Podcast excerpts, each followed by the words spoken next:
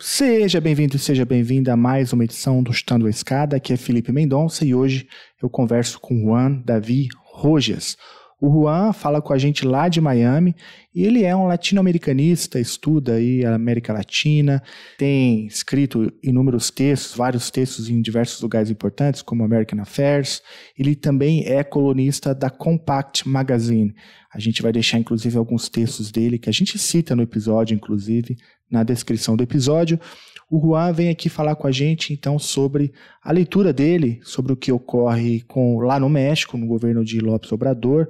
Ele também fala para a gente um pouquinho sobre como ele acompanhou os movimentos recentes da política brasileira, então vale a pena ficar, vale a pena ouvir até o final para a gente pensar desenvolvimento e contradições tanto no México quanto no Brasil. Olha só, e olha só, o áudio ficou um pouquinho esquisito no começo, mas logo melhora, então fica até o final, tá bom?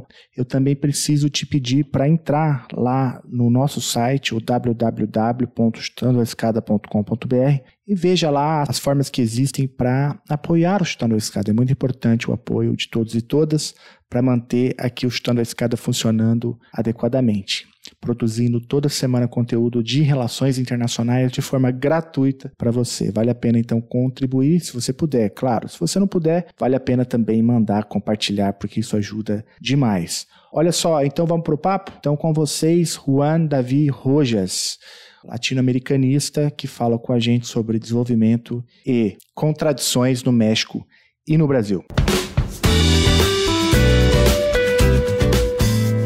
A escada é uma construção que serve para fazer um deslocamento vertical. Nem sempre é assim, mas tem um jeito de facilitar tudo isso. De elevador? Não.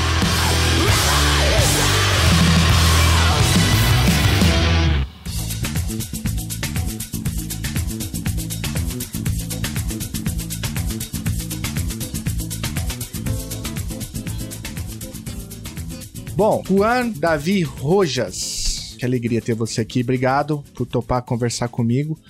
Estou muito feliz de ter você aqui. O Juan, ele é colunista de uma revista bastante importante. Eu recomendo que os ouvintes que não conhecem, por favor, acessem. A gente vai deixar a, o link da revista na descrição, que é o Compact Magazine. E lá você tem a cobertura, tem inclusive podcast, né? É, na, na revista, é, falando sobre diversos temas. E o Juan, um grande especialista em política internacional, tem acompanhado a política latino-americana e escrito por lá, mas não só por lá, né? Hoje mesmo a gente vai conversar sobre alguns textos que é, o Juan publicou na American Affairs, um sobre o México, outro sobre o Brasil. Enfim, Juan, muito obrigado, cara, por conversar comigo. Estou muito feliz. Obrigadão. Muito obrigado por me convidar ao Chutando, Felipe. Não, a honra é toda minha. Olha só, você tá falando agora de Miami, é isso? Sim. De Miami. Você tá no, como, como a gente diz aqui em off, no coração da, da extrema direita é, do continente americano. É, como que é? Que, que você está fazendo aí? Como que, como que você tem se desenvolvido, desenvolvido seu trabalho aí? Me conta sobre um pouco isso que você quis dizer aqui nos bastidores sobre o que, que Miami representa para a América Latina. Pois, sim, tá, tá boa a pergunta. O Miami dizem que é a capital da América Latina, pelo menos aqui nos Estados Unidos, mas, como falou, né? nestas épocas é um pouco mais como a capital da direita latino-americana. Portanto, a minha experiência aqui, eu, eu nasci na Colômbia, meus pais chegaram aqui quando eu tinha como 5, 4 anos. E, bom, não, não sei, eu viajava para a Colômbia, para o México e sempre tinha um interesse na, na região, né? Mas no meu interesse acadêmico, jornalístico, eu sempre tento, não sei, dar uma olhada para o público americano aqui sobre coisas que não necessariamente conhecem sobre a região, seja da, da política na esquerda e, e na direita. Então, eu falei isso em outro podcast. Aqui a tendência é especialmente pela influência cubano-americana, de que todo o que acontece nesse hemisfério tem o, a maior importância sempre é o que prejudica ou ajuda o regime cubano. Uhum, uhum. Então, é uma visão bem, bem simples. Né? Então, tem, tem outras perspectivas. Não, mas bem interessante, porque de fato é, Miami ocupa um lugar de destaque né, na, nas elites latino-americanas, na elite brasileira, por exemplo. É, a gente vai falar bastante de, de Bolsonaro, mas, enfim, o bolsonarismo tem em Miami também um grande centro né, é, intelectual, um, um, horizonte, né, algo, algo que se almeja, algo que se vislumbra. É, é, inclusive nessas é, trocas de, entre conservadores, né, e de troca de ideias. É, não só Miami, a gente sabe, mas Miami tem esse, esse lugar, né, de destaque nas elites, tanto das extremas direitas, mas também é, é, essas elites liberais, né? Sei lá, a lá Paulo Guedes, né? Que, sei lá, passa férias em Miami, vai para Miami, espirrou, cai em Miami, né? Ou do lavajatismo também. É, enfim, Miami ocupa mesmo. Eu achei interessante você falar isso, né? A capital como que é que você falou? Capital da direita, né, latino-americana. É interessante. E você está no furacão de estudo e olhando, portanto, para América Latina, mulher bastante atenta, por isso que eu estou bem feliz de, de te entrevistar aqui hoje. Olha só, são muitos temas que eu queria te perguntar, mas eu queria começar pelo México. É, o México é um país que aqui no, no, no Cone Sul a gente olha com muita é, curiosidade, né? Não só porque ele, o tamanho que tem, a importância que tem, ou o lugar onde está, né? Ali, de fazendo fronteira com com os Estados Unidos, mas tam também pelo que é, o, os mexicanos produzem, né? Os intelectuais é, mexicanos produzem sobre relações internacionais.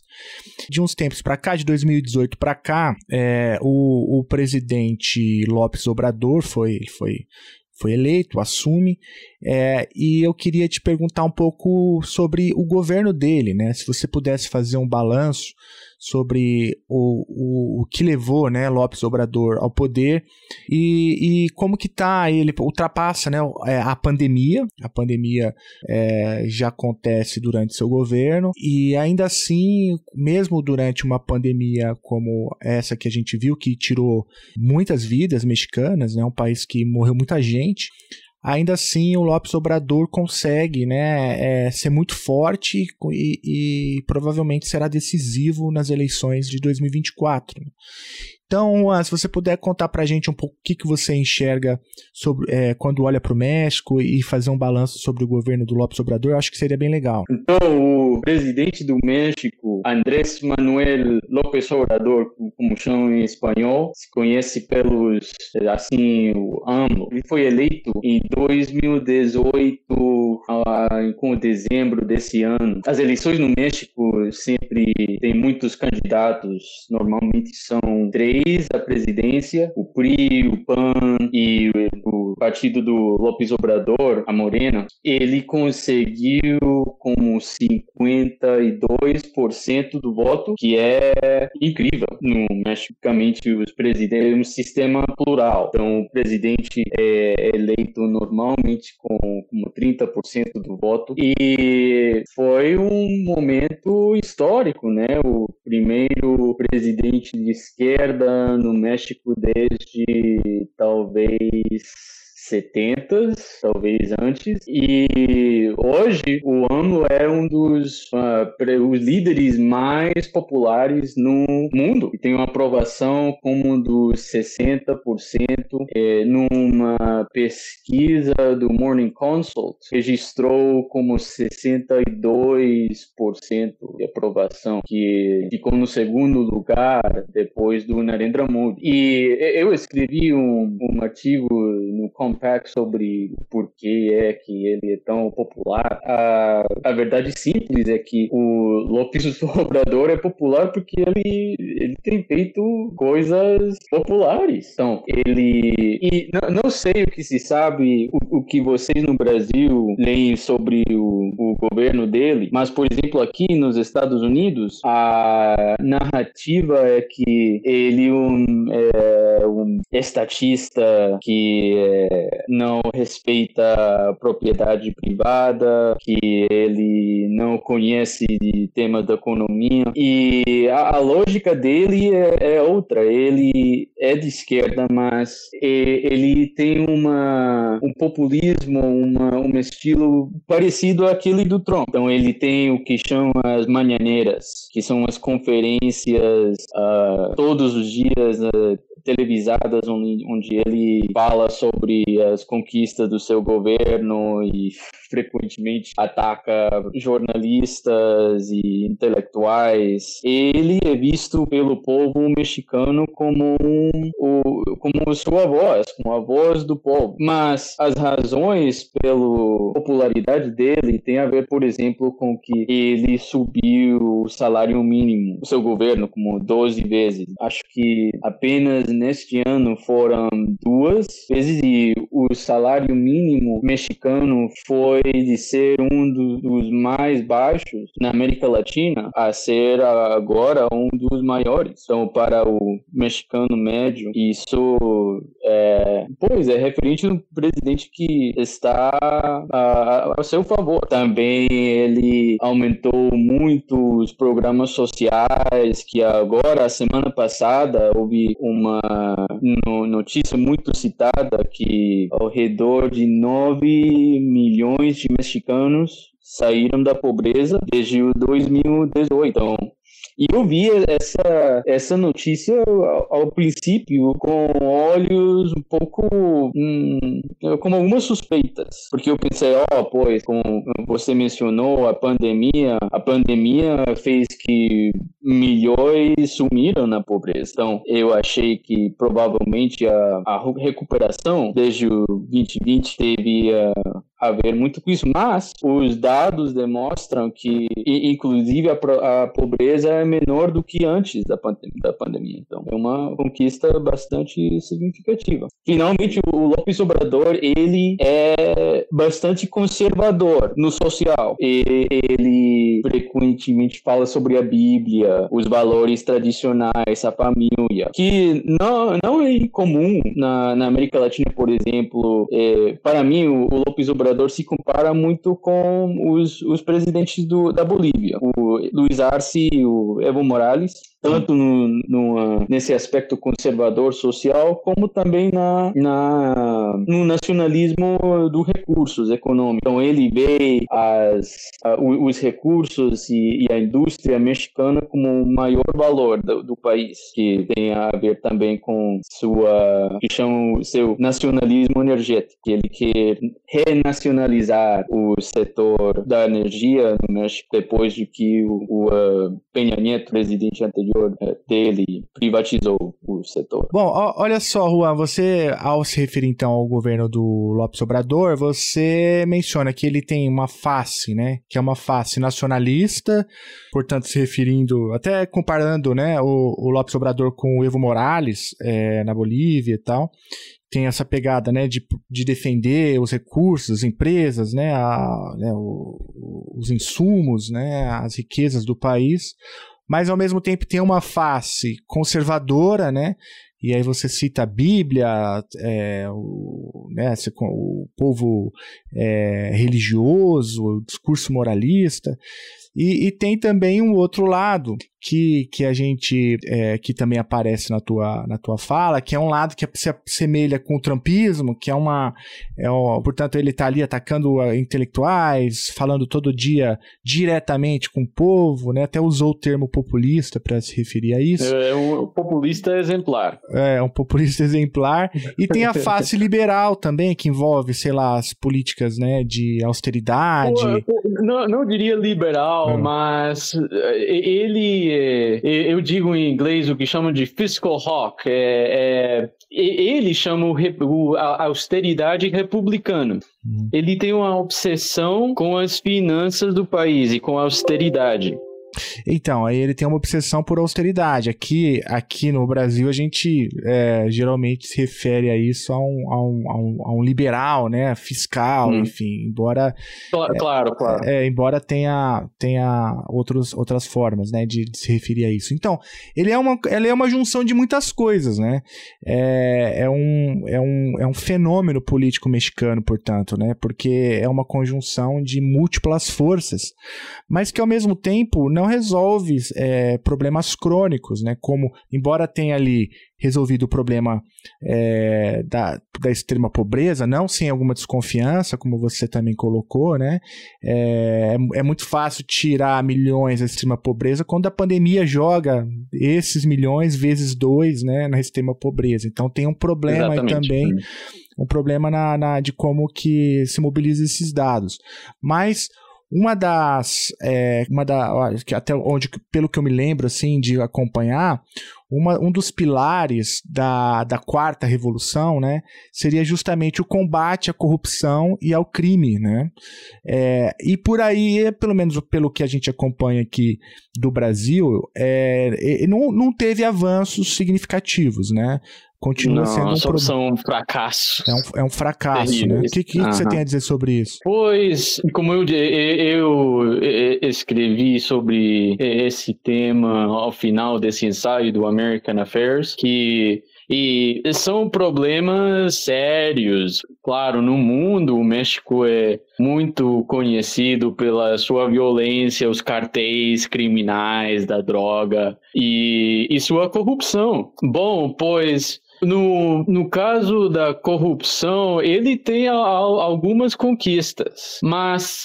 tendem a ser superficiais. O resto do Lozoya, que foi o presidente do Pemex, acusado de graves atos de corrupção, mas se vermos os, os rankings dos uh, tanques de pensamento que fazem pesquisas massivas sobre e percepções sobre a corrupção, a, a taxa na que o mexicano, por exemplo, precisa, a não, não sei, a, dar propina para um policial é, é alta. Então, ele tem uma retórica sobre a corrupção, mas os, os, os dados demonstram que, é, na verdade, não, não vem conquistado muito. No caso do crime, inclusive, a, a taxa de homicídios no México vem um pouco estancada, mas muito elevada. E, e eu escrevo, isso tem muito a ver com a guerra contra as drogas no México. Antes da presidência do López Obrador, o presidente Felipe Calderón decidiu utilizar o, o exército para combater o crime e, e os, os, cartéis da droga. E, e isso que o, o, resultado disso foi que o, a violência aumentou, claro, pois antes baixo PRI, a, a ditadura de partido do México durante quase todo o século XX, o Brasil foi o Brasil, o México foi governado pelo Partido Institucional Revolucionário, que é o, um nome bem engraçado, né? Na, na atualidade. Mas uh, baixo PRI, durante o século XX, eles, eh, o, o, partido tinha uma forma de negociar com os grandes chefes do narcotráfico, justamente para, para conter a violência. Depois, ao país eh, ter um regime democrático, começando com Vicente Fox e depois o Caldeirão, a, essa lógica acabou. E o que vemos desde o 2007 é uma lógica de violência, que os cartéis brigam entre si e também com o governo. Então, passar de usar apenas as forças policiais para combater o, o crime uh, se tornou muito pior ao usar os militares. E, e, o problema é que o Lopes Obrador é, profundizou o uso do exército no país, até o ponto que o exército não só é utilizado para uh, funções uh, de combate contra o, o, crime, eles a semana passada anunciaram que vão começar a operar uma, uma linha aérea. Eles participam em muito, muitas obras de infraestrutura, trens, isso. Então, e, e que é uma, uma crítica da posição e, e, e do, dos jornais internacionais justa, na minha opinião. É interessante. Não, realmente. É interessante demais. Olha só, é, ainda sobre o México, tem uma, uma, uma pergunta que eu queria te fazer, é, que, que também tem muito a ver com isso que a gente está falando. Porque se a gente pegar, por exemplo, o histórico do, do Lopes Obrador, até mesmo o teu texto mostra isso. Antigamente, o, o Lopes Obrador, ou Am, AMLO, né, como que é, é na, na, como você se refere a ele, ele, ele foi crítico ao NAFTA, né? Lá atrás, na década de 90, contra a, assinatura do, do acordo.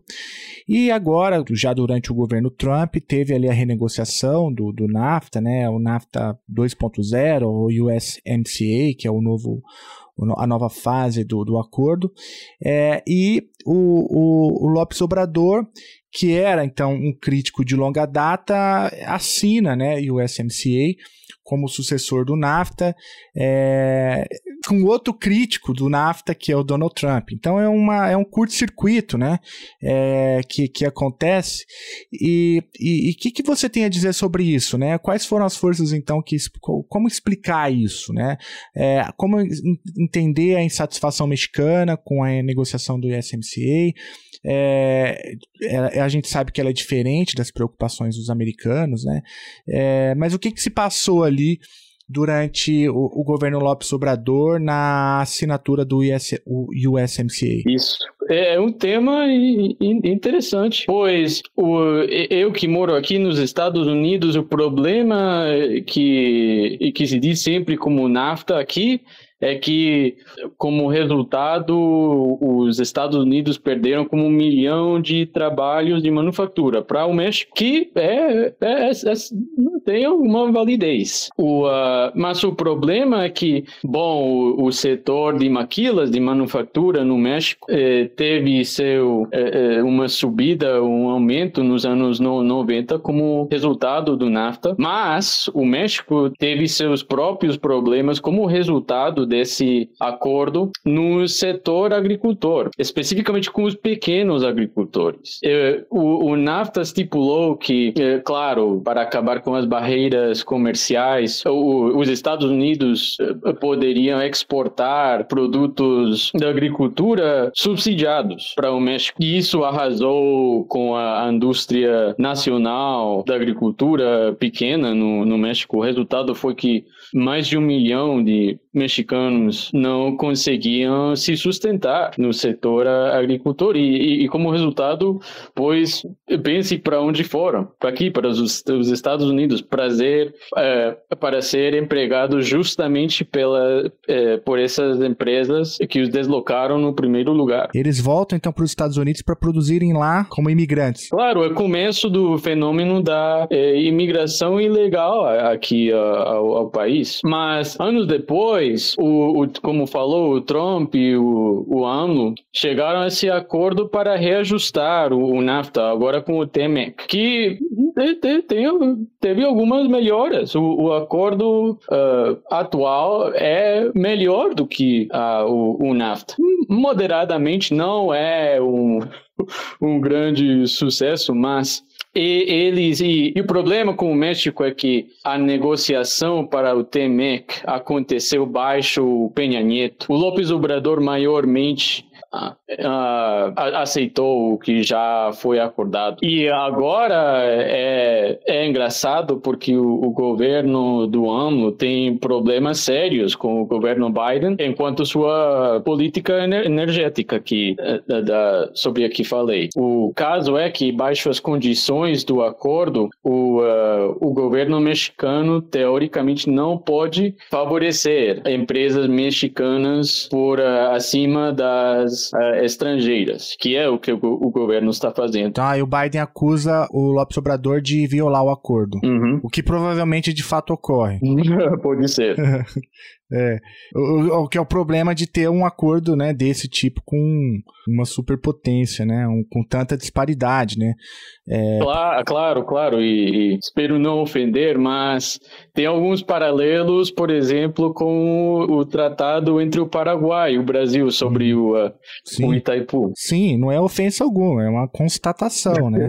é, é, são países com, de tamanhos tão, tão diferentes que é óbvio que um se impõe em qualquer mesa de negociação, né? Uhum. É, mas mesmo assim, pelo que você está falando, o Lopes Obrador ainda tem uma política nacionalista é, de energia, né? Ele está uhum. comprando a briga com Biden. Uhum. Ele, ele se, ele nasceu, acho que nos anos 50, ele tem agora quase 70 anos. E a, sua para ele a época dourada do México são os 70 quando o México teve seu maior crescimento econômico do, do século como de 10% ao, ao ano graças ao Pemex ao boom do petróleo por causa da, da crise energética mundial pelos países árabes o embargo. Isso pois ele hoje veio o Pemex e o CFE, que é a Comissão Federal de Eletricidade, como bens nacionais que foram quase destruídos pelos governos anteriores. Eles chegaram a ter o, Penha Nieto e o Calderon uma atitude que neoliberal, que a, a forma de resgatar o, o Pemex era liberalizando. Mas o engraçado é que que, que é podemos falar de, de, depois sobre isso um pouco o inverso que aconteceu no Brasil. A liberalização do setor do petróleo no Brasil foi bom para a empresa. Geralmente, pelo menos hoje, a, Petrobras, e, e, inclusive com os, os escândalos do, da Lava Jato, isso é uma empresa lucrativa, rentável. O Pemex tinha uma, um monopólio sobre a venda do petróleo no mercado mexicano desde a, a nacionalização do presidente Lázaro Cárdenas até o 2014. Depois do 14, o, a, a, empresas como Chevron, Exxon, etc., eh, eh, Mayfield Energy entraram no mercado, mas isso não estimulou uh, uma maior produção de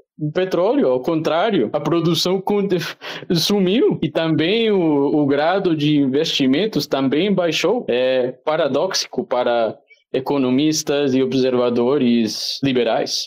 Então a, a, as empresas entram, o investimento cai, então é, e a Pemex agora é uma empresa mista, né? Não, o, o Pemex ainda é uma empresa estatal. Essa outra diferença que o, o Petrobras tem, é, é acho que 59, 60% tem é, é, é, que o Estado é proprietário, mas o, uh, o Pemex, o governo, é o, o único proprietário da, dessa empresa. Tem alguma, a, a, algumas empresas subsidiárias que foram vendidas, mas a, o centro, uh, a, a, empresa base ainda é do governo. E, e tem problemas sérios agora, não, não sei se viu algumas notícias de acidentes e não, que problemas que, que, com suas finanças. O que, que aconteceu? Teve, teve uma prisão, não teve? A prisão de um ex-presidente da. Ah, da sim.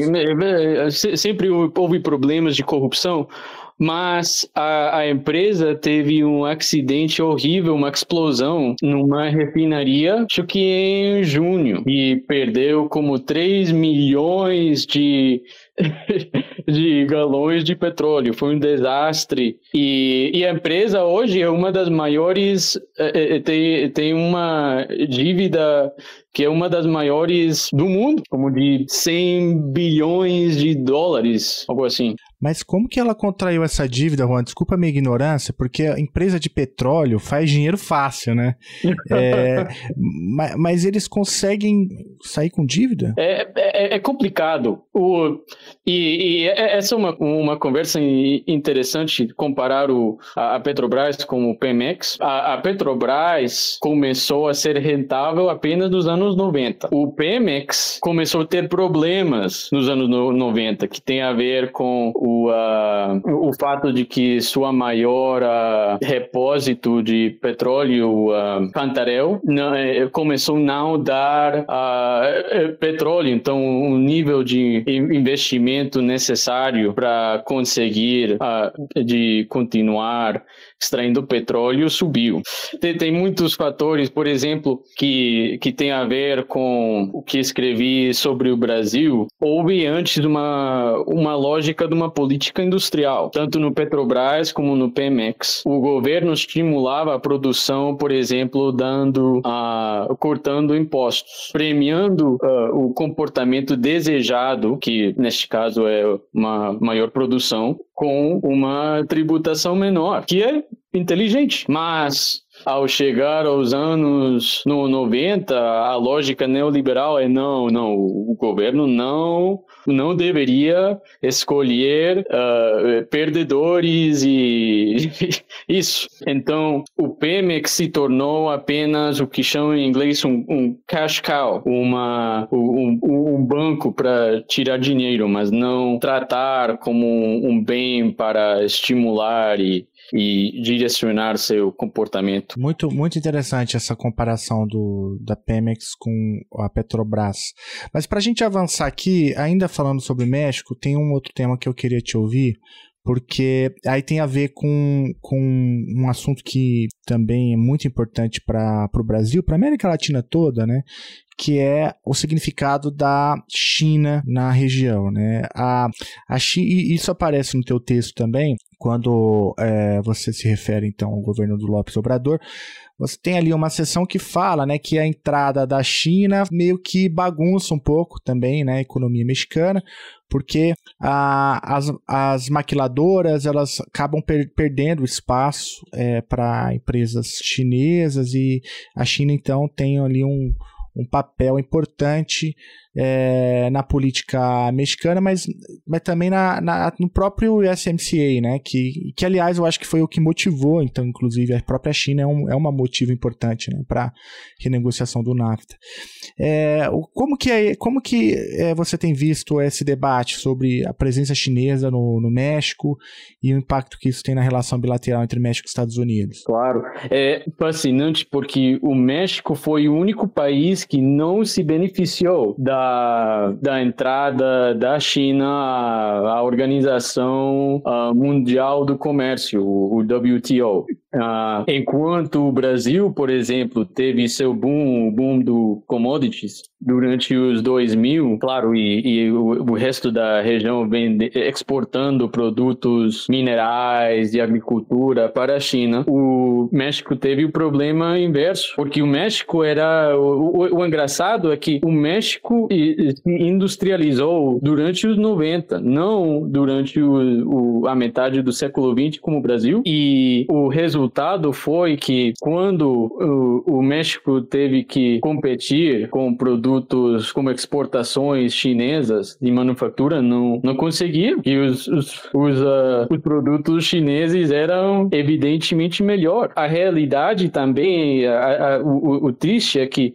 o México, quando falamos sobre a América Latina como uma região econômica, temos geralmente três regiões. A América do, do Sul, que exporta bem minerais, de agricultura, o Brasil e a Argentina, a soja, o, o Chile, a níquel, etc., ouro, a América, o, o Caribe e a América Central, que se especializa em turismo e, e serviços de finanças, e o México, que tem um setor de manufatura importante, mas esse setor consiste essencialmente no, apenas na montagem de produtos para exportação aos Estados Unidos. O México não tem suas próprias, suas próprias empresas de manufatura. Se compararmos com a Coreia do Sul ou o Japão, esses países têm Samsung, Sony, etc. México não tem isso. Das, não me lembro exatamente do, do número, mas das 10 maiores empresas do país, apenas três participam dentro eh, diretamente no setor de manufatura. O resto são bancos, telecom. É, é, é meio esquisito, porque a, a, a narrativa desde o neoliberalismo para o resto da América Latina sempre era que o Brasil e a Colômbia não deveriam se preocupar da industrialização. Os serviços o service sector é o futuro. Mas no caso do México, os neoliberais queriam é, é um setor de manufatura, mas ao final não, não ajudou muito ao, ao país. O, o, país hoje, desde os anos 80, tem um crescimento, crescimento econômico de 1 a 2%. E no teu texto você menciona, é, entre outras coisas, as reformas né, trabalhistas que o Lopes Obrador é, tem feito por lá. É, e eu queria te eu queria te ouvir um pouquinho sobre isso. O que, que você tem é, lido sobre, o que, que você tem é, pesquisado sobre essas reformas? Bom, é, é, é, é um aspecto do uh, Lopes Obrador que não é muito mencionado fora do México, mas é, é importante mesmo que, tal, tal, como eu mencionei, ele é muito popular pelo fato de que é, o, o governo da Morena subiu o salário mínimo tantas vezes, também as reformas trabalhistas do governo uh, vem, vem mudando a, a vida dos trabalhadores mexicanos. De, por causa de décadas do neoliberalismo, desde os anos 90, a, as leis trabalhistas foram reformadas, por exemplo, para permitir o outsourcing, como fez o, o Temer. E o resultado uh, foi que uh, trabalhadores, por exemplo, não conseguiram, não, não conseguiam receber bônus e outros benefícios médicos, etc. O, o partido do Lopes Obrador conseguiu reverter é, é, essas reformas, tal assim é um fator que explica muito também seu apoio popular. Muito interessante. É, vamos olhar com calma aí. 2024 vai ser um ano importante pro, pro México, né? Vamos ver o que, que vai acontecer. E para os Estados Unidos também. Que, Também. o Trump volta, Juan? Uhum. Ele, ele volta? Ele, você acha que ele tem chance? E para mim, ele tem uma probabilidade dos 50%. Oh, então é muito grande. O que é engraçado, porque o, o Lopes Obrador, ele apoia o Trump. Uhum. E para mim é um problema, porque ele não está considerando o, o, fato de que ele não vai ser presidente no, no 2025. Então, mesmo que ele goste do, do Trump, é, e, e, se, e, e, é bem provável que alguém da Morena, do, do, partido do Lopes Obrador, ganhe no ano que vem, se a Shane Baum, que é a, a, a favorita para ganhar no México no ano que vem, ela, se ela ganhar, poderia ter problemas sérios com o presidente Trump. É, pois é. 2024 promete. O Chutando a Escada conta com apoio financeiro dos seus ouvintes. Para saber mais, acesse chutandoaescada.com.br barra apoio.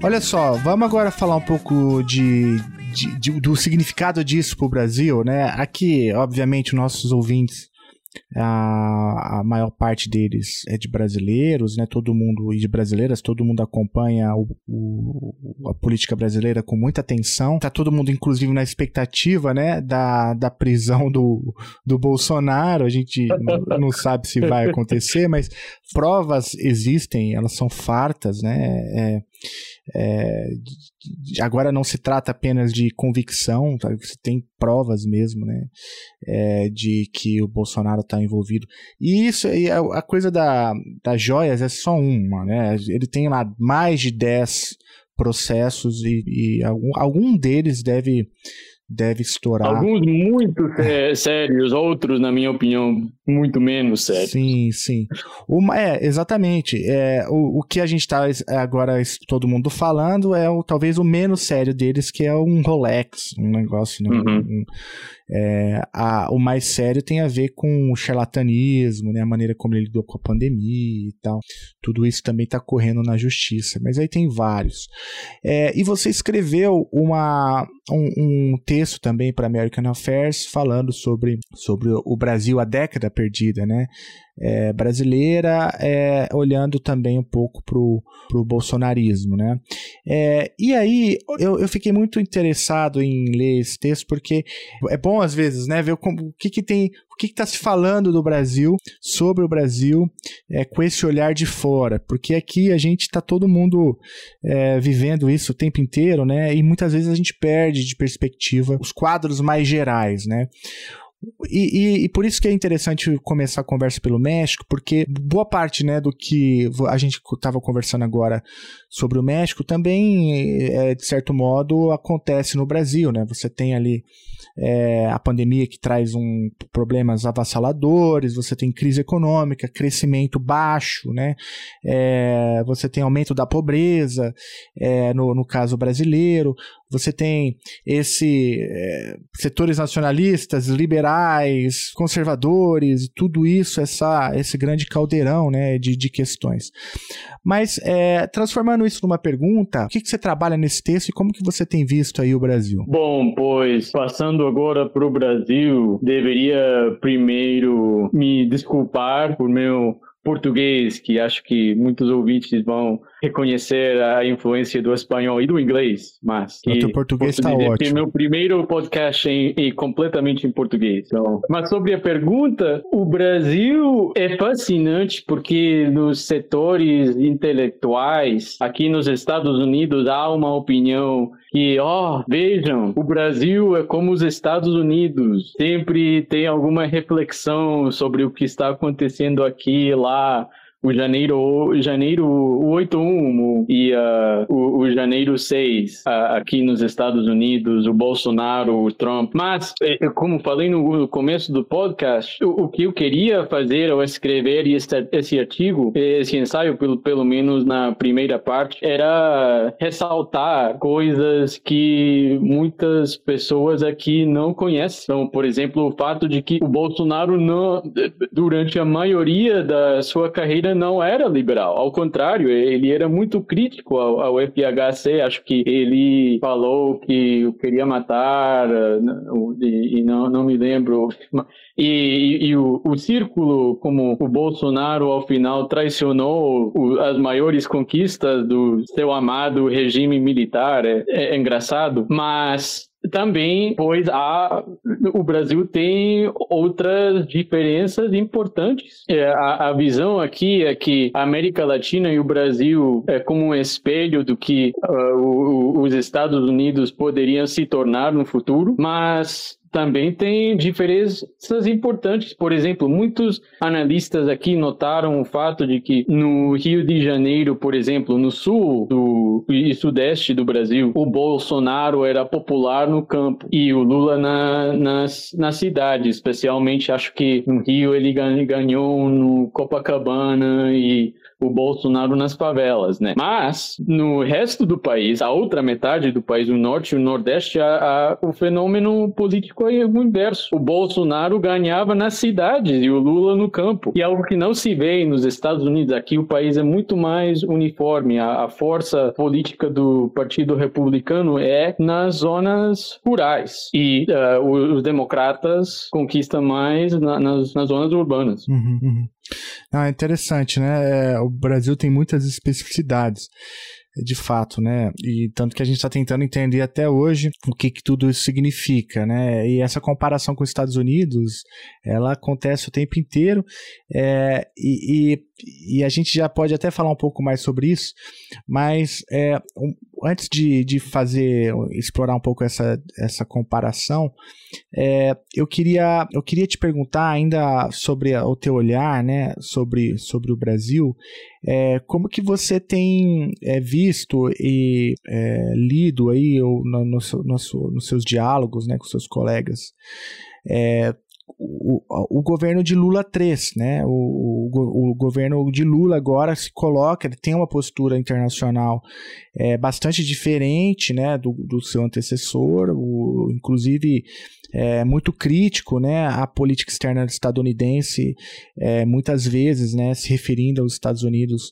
de maneira crítica, com críticas pesadas ao dólar, né, é, e também tentando, é, de algum modo, reaquecer a integração regional né, no, no, no, no, hemisfério. Né. Como que você tem visto isso? O que, que você tem lido sobre a política externa do governo Lula? O, uh, o ensaio meu sobre o Brasil no American Affairs foi publicado em maio e eu terminei o ensaio em março, acho. Assim que eu apenas consegui analisar os, os, os primeiros três meses do governo Lula. E vou, vou, vou uh, dizer que eu, pois, tinha esperança, claro, e opinava que, pois, sair do Bolsonaro era. era um, um, bom, um, um bom acontecimento no Brasil. Mas eu ainda tinha algumas suspeitas do, do Lula no ensaio, escrevi algumas das minhas críticas ao seu primeiro governo. Ele, apesar de seu historial como no, no sindicato metalúrgico do São Paulo, ele, na verdade, para mim, sua maior conquista nos primeiros, no, no seu primeiro governo era, é, é, era o, o controle sobre o desmatamento na Amazônia. E, bom, pois ele presidiu sobre a, o boom do dos commodities, mas, pois como falamos, isso foi algo que aconteceu na região toda, assim, que não, não era tanto o resultado dele. Mas, vou dizer que no que vem desde março acontecendo no governo Lula, eu gosto bastante. E, e ele, para mim, parece ter um, uma, um enfoque uma, muito maior na industrialização do que eu pensava. Ainda são passos pequenos, mas vejo a, a intenção atenção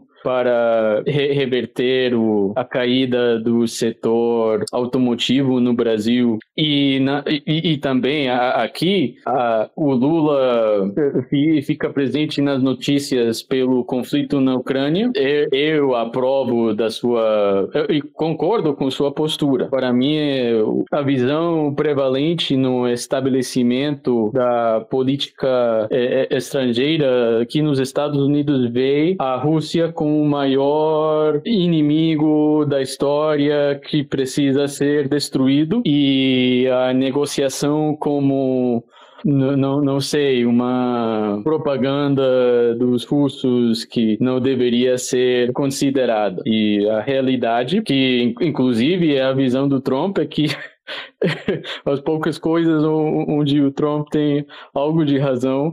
Eu, é, na, na Ucrânia, nesse conflito, estamos correndo um risco muito grande nuclear. Como o Trump, ele mesmo falou que queria, é, é, queria parar a morte de mais russos e ucranianos. Isso é uma visão compartilhada por muitos ao redor do mundo, fora do, do uh, norte global, pelo menos. Então, é, eu gosto muito da visão uh, não alinhada e multipolar do Lula. E ele não é anti-americano, ele apenas tem uma posição pragmática que é, o Brasil deveria eh, sempre ter uh, o maior interesse no, no interesse nacional, não o que quer os Estados Estados Unidos. Juan, última pergunta aqui, eu sei que a gente está no limite do tempo, eu acho que os seus dois últimos textos, né, no, na Compact, trata de duas figuras que apontam para direções opostas, né?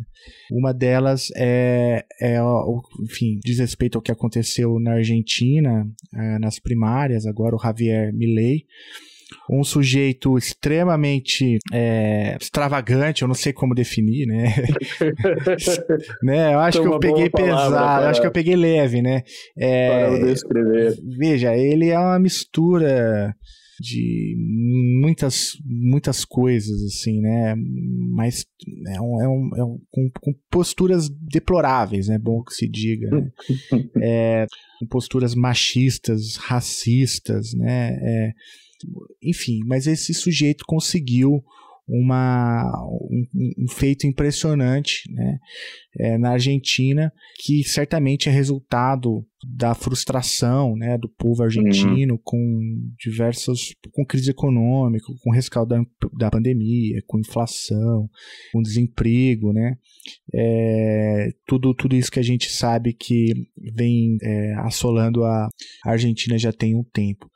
A outra, a outra imagem, né, outro, outra figura que, que, que eu queria é, destacar aqui é, diz respeito, portanto, ao que aconteceu aí não na, na mais na Argentina, mas na Guatemala, né? É, com, com a, a, a, eleição do Bernardo Arevalo né, é, como presidente da Guatemala, com cerca de 60% do, dos votos, se, se, eu não me engano, é, que é um sujeito aí já de, de esquerda, né, de centro-esquerda, né? Centro-esquerda, né? Talvez, é, e que com um partido é, que até então, se eu não me engano, é, era um partido que nunca tinha feito um presidente, né? Se me corrija se eu tiver se eu tiver falando alguma, alguma bobagem, mas é, e que coloca agora alguma esperança, né? Uma vitória do povo e tal contra as elites e, e tudo isso.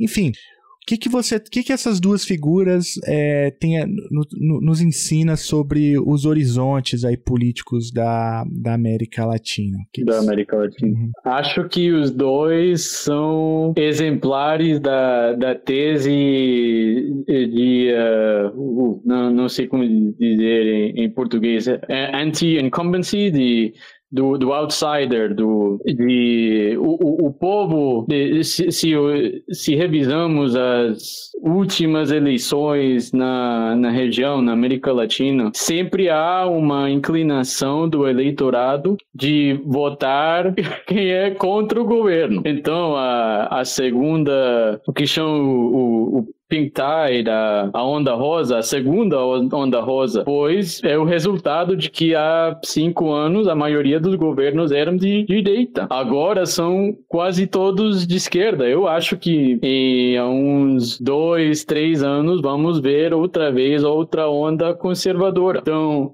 mas, claro, temos as eleições na América Latina não sempre acontecem todas a, a mesma vez. Então, no, no caso da Argentina e o Brasil, por exemplo, o Alberto Fernandes foi elegido no 2019 e, e o Bolsonaro um ano antes. E, e, agora, provavelmente, vamos ver alguém de direita na Argentina ganhar um ano depois do que o Lula ganhar no Brasil. Então, se, é, é, é então é o caso que é, podemos ver algumas dessas diferenças. No caso da Guatemala, a chegar à conquista do Arevalo é, é, é um pouco mais mais especial. O, regime da, Guatemala é diferente, digamos. É, e é uma, um, uma conquista principalmente do povo, porque no regime da Guatemala as elites conseguem pré-aprovar os candidatos que, uh, para os que votam os, os guatemaltecos. Neste caso, o Arevalo simplesmente não foi considerado até o uh, o, o, primeiro turno. E ele, antes do primeiro turno, tinha como uma intenção de voto como de 2%. Então, mas, voltando para olhar macro da região completa, eu, eu diria que a, a inclinação do eleitor latino-americano sempre vai ser de unir quem já esteja no governo.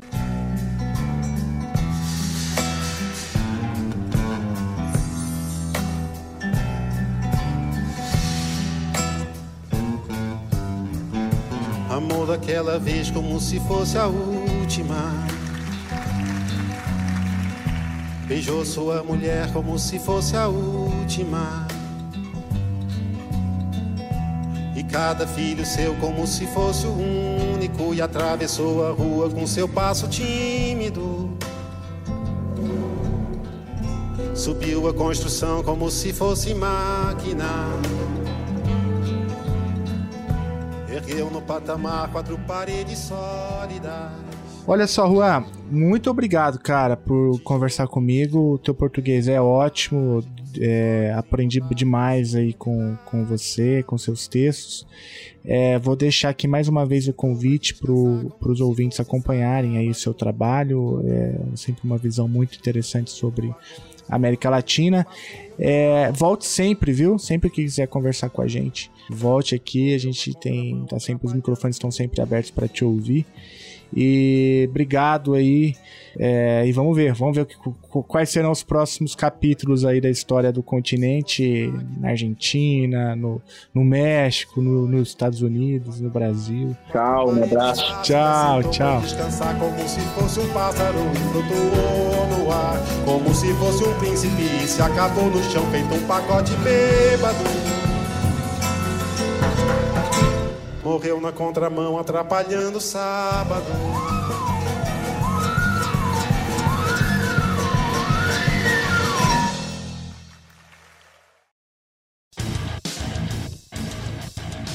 Você acabou de ouvir mais um episódio do Chutando a Escada.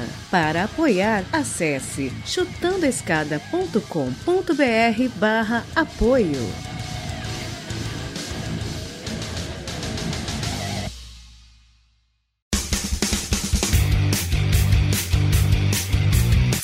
Cortes, edição de podcast.